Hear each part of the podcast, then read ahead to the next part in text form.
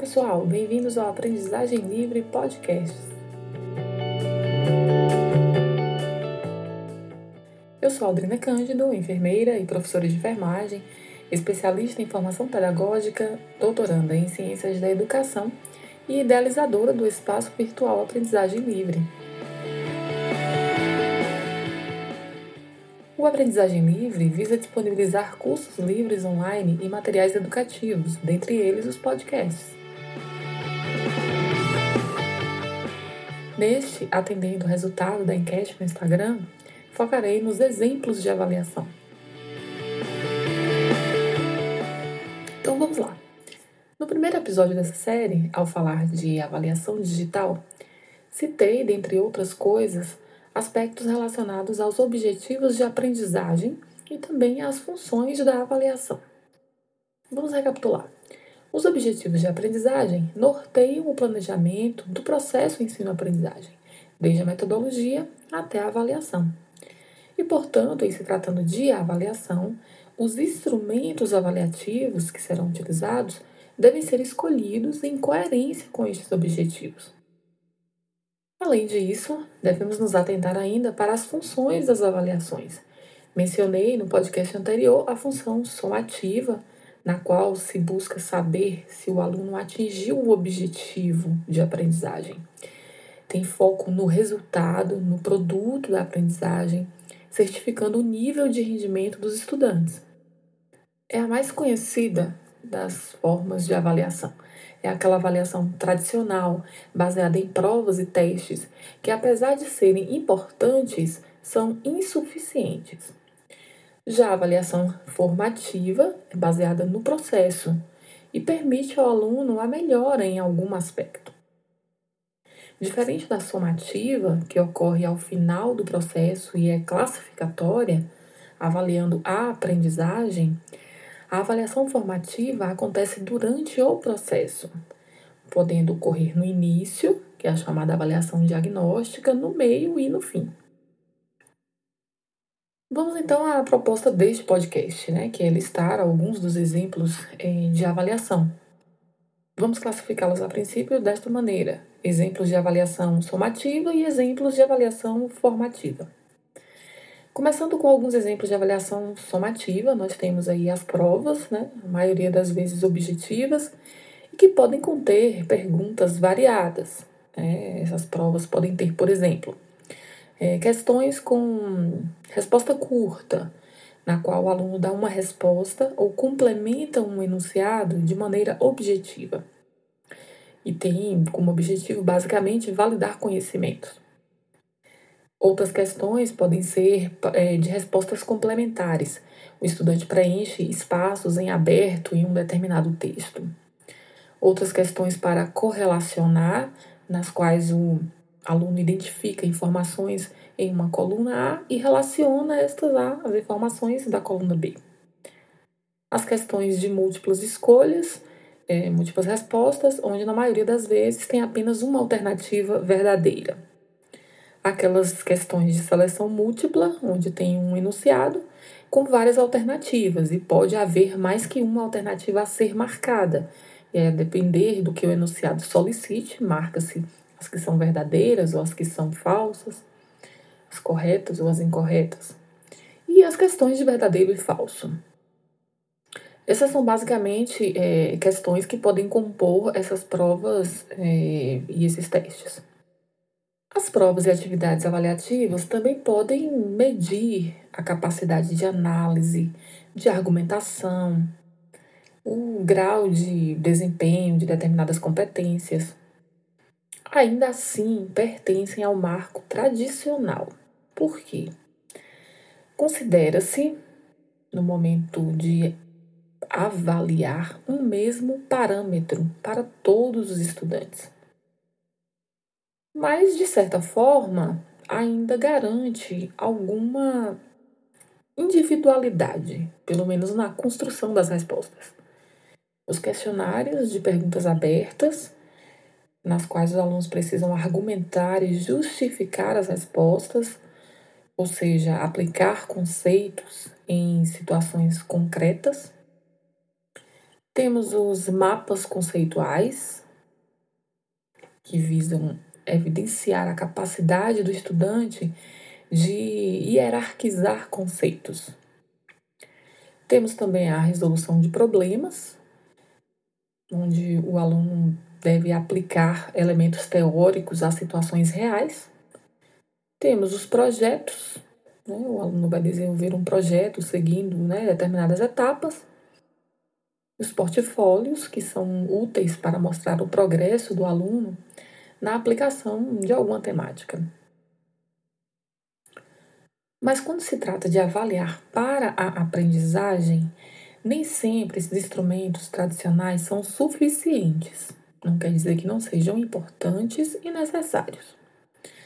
Mas devemos pensar que uma combinação destes talvez seja mais é. E a esta combinação pode-se acrescentar outros instrumentos que visem avaliar o processo de aprendizagem e, além de avaliar o processo, permitir a interação entre os alunos. É, hoje fala-se muito na, na questão da aprendizagem colaborativa e, para isso, a interação entre os alunos é essencial. Neste contexto, já estamos falando da avaliação formativa, Vou citar alguns exemplos de instrumentos que podem ser utilizados para avaliação formativa. Um deles é a avaliação instantânea ou rápida, como queira chamar, que é um tipo de avaliação que retrata o presente, aquele instante, por exemplo, numa sala de aula. Pode-se, em um momento da aula, seja no meio ou no fim, o professor fazer uma pergunta a qual os alunos podem responder coletivamente ou individualmente. Essa resposta pode ser feita utilizando placas de sim ou não, ou placas com emotions, aí vale a criatividade. As respostas podem ser feitas em grupos, cada grupo com uma placa, ou placas individuais. Pode-se pedir que os alunos complementem de modo escrito uma frase. Por exemplo, o professor diz: O que aprendi na aula de hoje foi, e o aluno precisa complementar. Ou o que mais me chamou a atenção deste conteúdo foi o aluno complementa.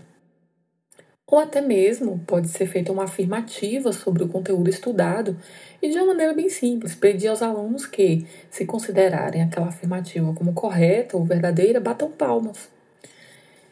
É, é uma desvantagem que essa atividade tem que não tem como você registrar, né? É um processo avaliativo que não tem como se fazer registro. Mas com esse instrumento é possível obter uma informação de como está funcionando o processo de aprendizagem naquele instante, inclusive para que for necessário reavaliar, refazer, rever. Então, é uma forma de avaliação do processo de aprendizagem.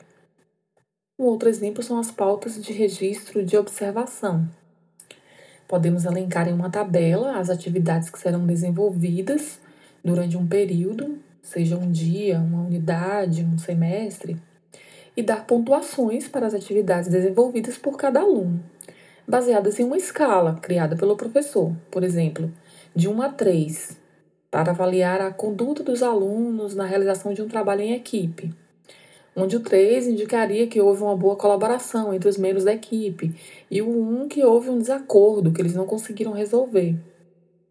Outro exemplo de instrumento são as escalas, elas contêm variáveis que serão avaliadas, como, por exemplo, criatividade, adequação à proposta, colaboração, e é uma forma de quantificar informações, o que facilita a análise posterior.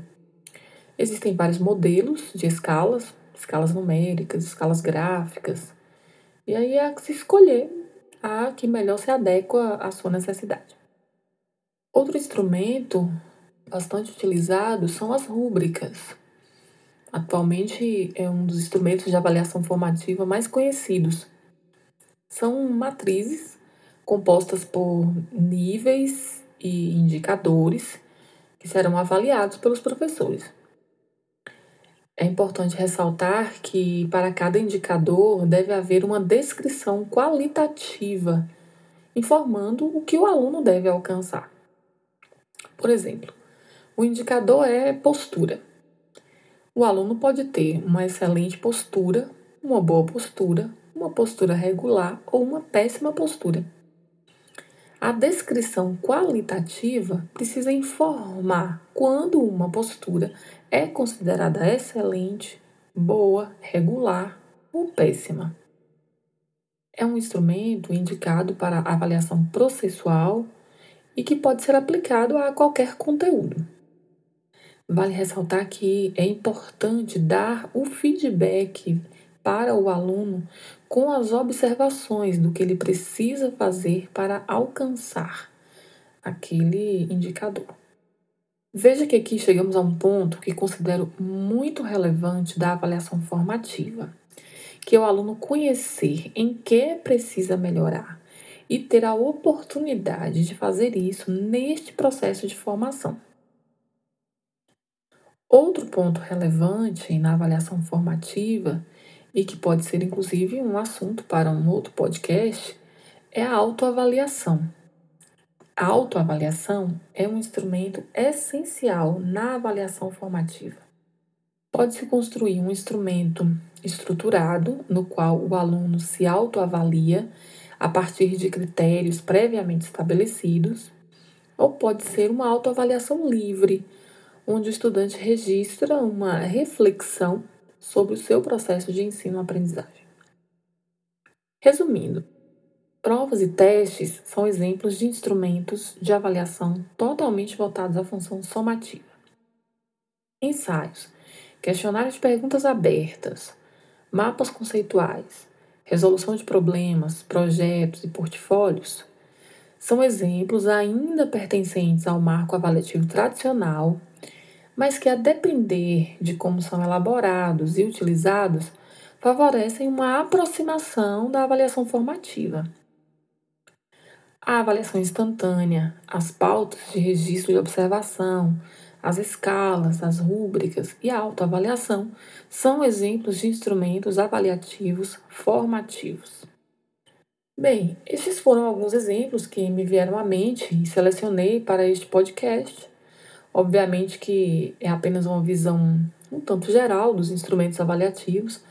Cada um tem suas particularidades, suas vantagens e desvantagens, suas dificuldades, facilidades para elaboração e aplicação. E estes podem ser inclusive conteúdos para outros podcasts. Convido vocês a seguir o Aprendizagem Livre nas redes sociais, Facebook e Instagram é só buscar por arroba aprendizagem livre e aproveite para participar das escolhas de temas para os próximos podcasts. Visite também o site do Aprendizagem Livre, o endereço é aldrinacândido.com. Ficamos por aqui e até o próximo podcast.